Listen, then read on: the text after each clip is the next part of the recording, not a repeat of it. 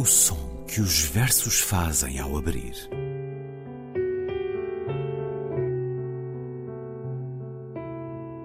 Se leio um livro e ele torna o meu corpo tão frio que fogo nenhum o pode aquecer, sei que isso é poesia. Emily Dickinson. Com Ana Luísa Amaral e Luís Caetano.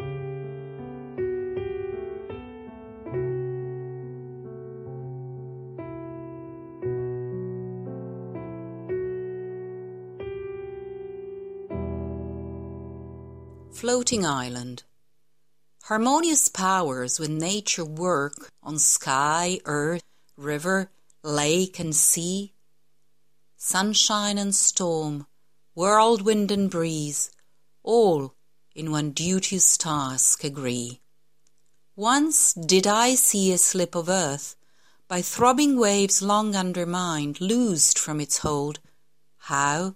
No one knew, but all might see it float obedient to the wind, might see it from the mossy shore, the severed float upon the lake, float with its crest of trees adorned, on which the warbling birds their pastime take. Food, shelter, safety there they find. There berries ripen, flowerets bloom. There insects live their lives and die. A peopled world it is in size a tiny room.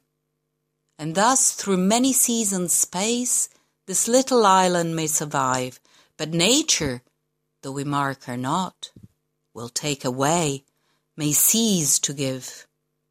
Perchance, when ye are wandering forth upon some vacant sunny day without an object, hope, or fear, thither your eyes may turn, the isle is passed away buried beneath the glittering lake, its place no longer to be found, yet the lost fragments shall remain to fertilize some other ground. Poderes harmoniosos vivem na natureza, no céu, na terra, em rio, em lago ou mar. O sol e a tempestade, o furacão e a brisa, todos numa gentil tarefa concertada. Vi uma vez um pedaço de terra há muito deslocado por ondas latexantes, perdido da raiz. Como? Isso era ignorado, mas flutuava ali ao vento submetido. E eu vi-o da margem pelo musgo encoberto, flutuando sozinho, do lago desunido. Flutuava adornado por árvores e ramos, e sobre ele, felizes, os pássaros cantavam. Ali havia abrigo, segurança, alimento. Ali cresciam bagas, desabrochavam flores e os insetos viviam e morriam ali. Um mundo povoado, tamanho um curto quarto. E pelo espaço fora de muitas estações podia esta pequena ilha sobreviver. Mas, e despercebida, irá a natureza fazer cessar-lhe a vida e fazê-la morrer. Talvez então, quem sabe, vagueando sozinha por um dia de verão, sem propósito algum, sem medo nem esperança, talvez olhes então e verás como a ilha já não existe ali.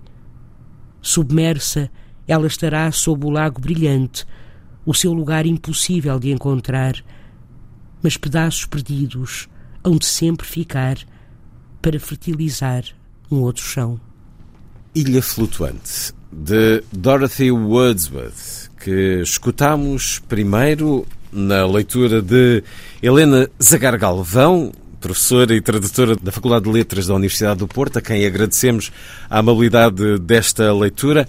Ouvimos depois a tradução e a leitura deste poema por Ana Luísa Amaral, Floating Island, Ilha Flutuante. Olá, Ana Luísa. Olá, Luís. Dorothy Wordsworth, Vida Longa, e toda a vida muito próxima do irmão, Exatamente. William Wordsworth. Na realidade, eles até foram separados na infância por orfandade, cresceram na pobreza também por isso, mas depois reuniram-se na juventude. Ela escreveu essencialmente, ou começou por escrever diários e também histórias infantis, dedicou-se também à poesia, sem nenhuma vontade de ser reconhecida por isso, ou pelo menos assim o julgamos. Pelo menos escreveu ela que não apreciava a ideia de ser considerada enquanto autora. Exatamente. Que isso era bom para o irmão. Nunca casou e quando o irmão o fez, ficou a viver com o casal. Dorothy Wordsworth caminhava muito e escrevia sobre isso. Chegava a caminhar 50 quilómetros e maravilhava-se por isso. Viveu boa parte da vida doente, nas últimas décadas, eh, provavelmente até afetada pela senilidade. Exatamente. Dorothy Wordsworth, Ilha Flutuante. Ora, por trás de um grande poeta como William Wordsworth está uma grande mulher, sua irmã, que tem também as marcas estéticas literárias do romantismo nesta poesia, Ana Luísa. De alguma maneira, sim, Luís, de alguma maneira, o que eu acho muito interessante em Dorothy Wordsworth, não é? Primeiro, é o facto de, como o Luís disse, ela própria escreve isso num diário. I should detest the idea of setting myself up as an author, não é? Portanto, eu detestaria a ideia de ser considerada uma, uma autora, ou melhor, de me considerar a mim própria como autora, enquanto autora. Ela, aliás, diz também, mesmo nos diários, eu vou começar este diário, estou a começá-lo para dar prazer a William, portanto, para dar Uh, ou seja, o, o, o aparentemente, aparentemente, aparentemente, aquilo que nós vamos encontrar na, uh, na postura, se quisermos, ou na atitude, não gosto de postura, que é das galinhas, na atitude de Dorothy Wordsworth, de facto, é um, uma espécie de autoapagamento muito característico, de resto. Repare que estamos em meados do século XIX, não é? Portanto, nos anos 20, eh, 30. Sim. Ela nasceu uh, já agora a 25 de dezembro de 1771, morreu a 25 de janeiro de 1855. Justamente, justamente portanto, estamos mesmo no início, no princípio do século XIX, não é? portanto, a primeira metade do século XIX, uh, e eu diria até o primeiro quartel, neste caso século XIX, o poema, uh, tanto quanto se sabe pela data, foi escrito por volta de finais de 1820, final do, da década de 20 do século XIX, e uh, este é o, também o, o esperado, digamos assim, no que ao papel ao papel de, de, de género diz respeito uh, relativamente às mulheres, portanto o autoapagamento, a, Uh, o, o, pudor, por assim dizer. Havia toda uma série de. de... Da exposição, da afirmação. Exatamente, não é? Portanto, uh, uh, que não deveria ser cultivada de forma alguma por uma mulher. Agora, o que é interessante, Luís, é que Dorothy Wordsworth é muitíssimo considerada nos, pelos académicos uh, que se dedicam ao romantismo, portanto, ao estudo do romantismo inglês.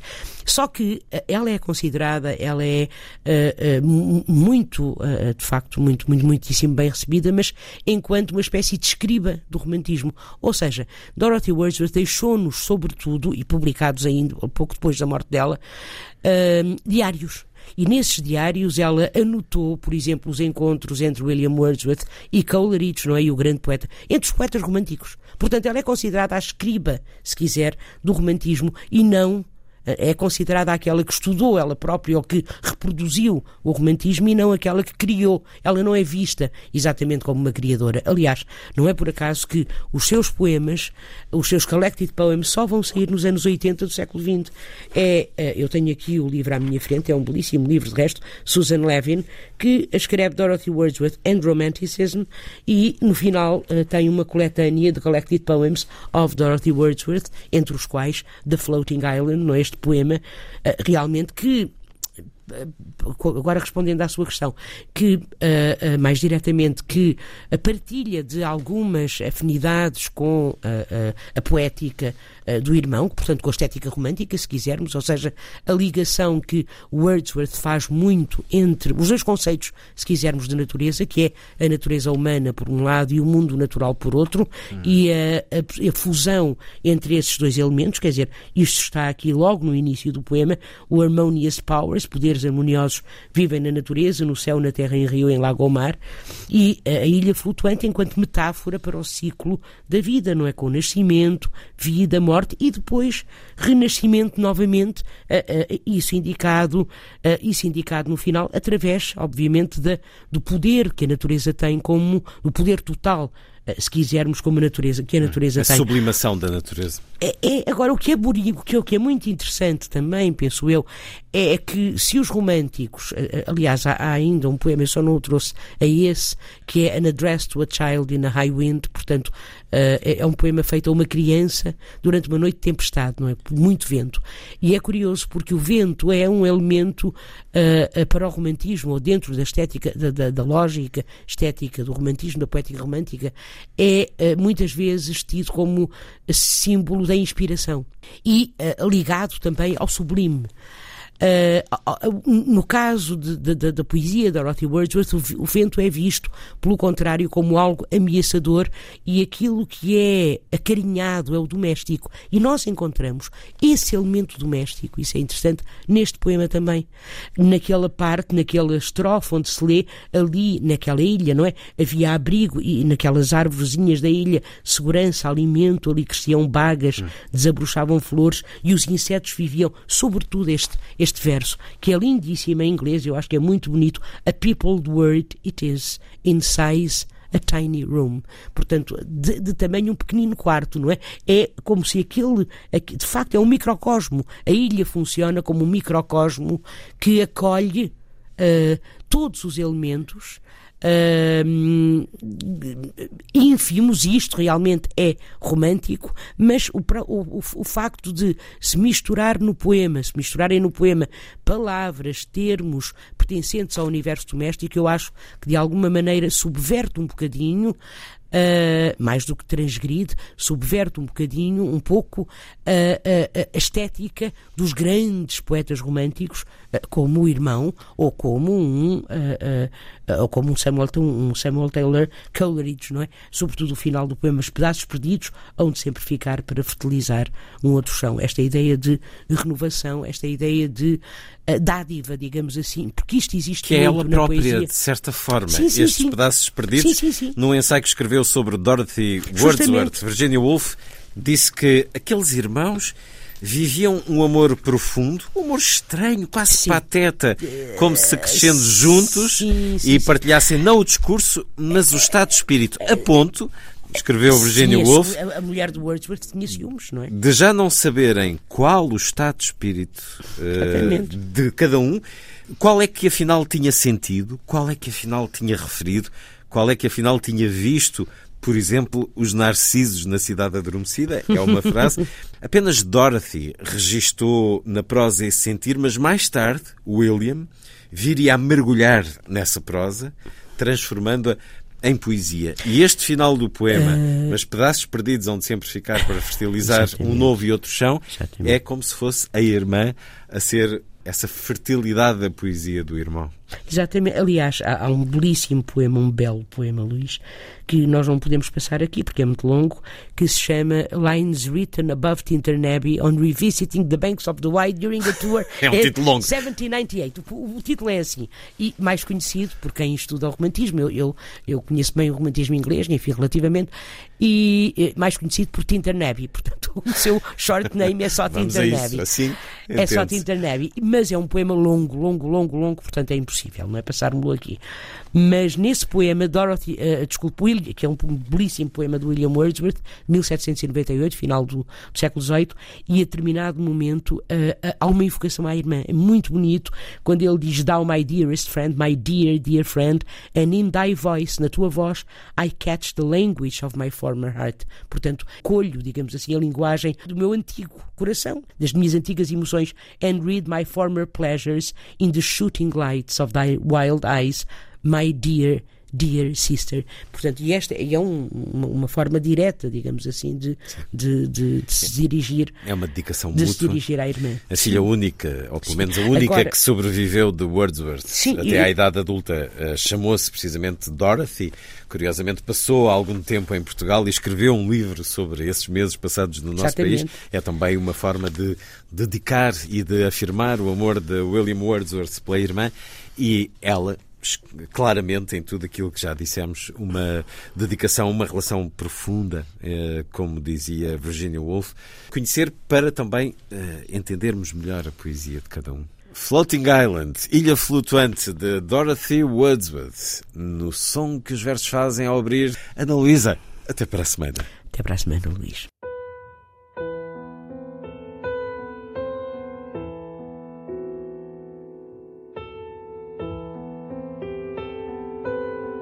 O som que os versos fazem ao abrir.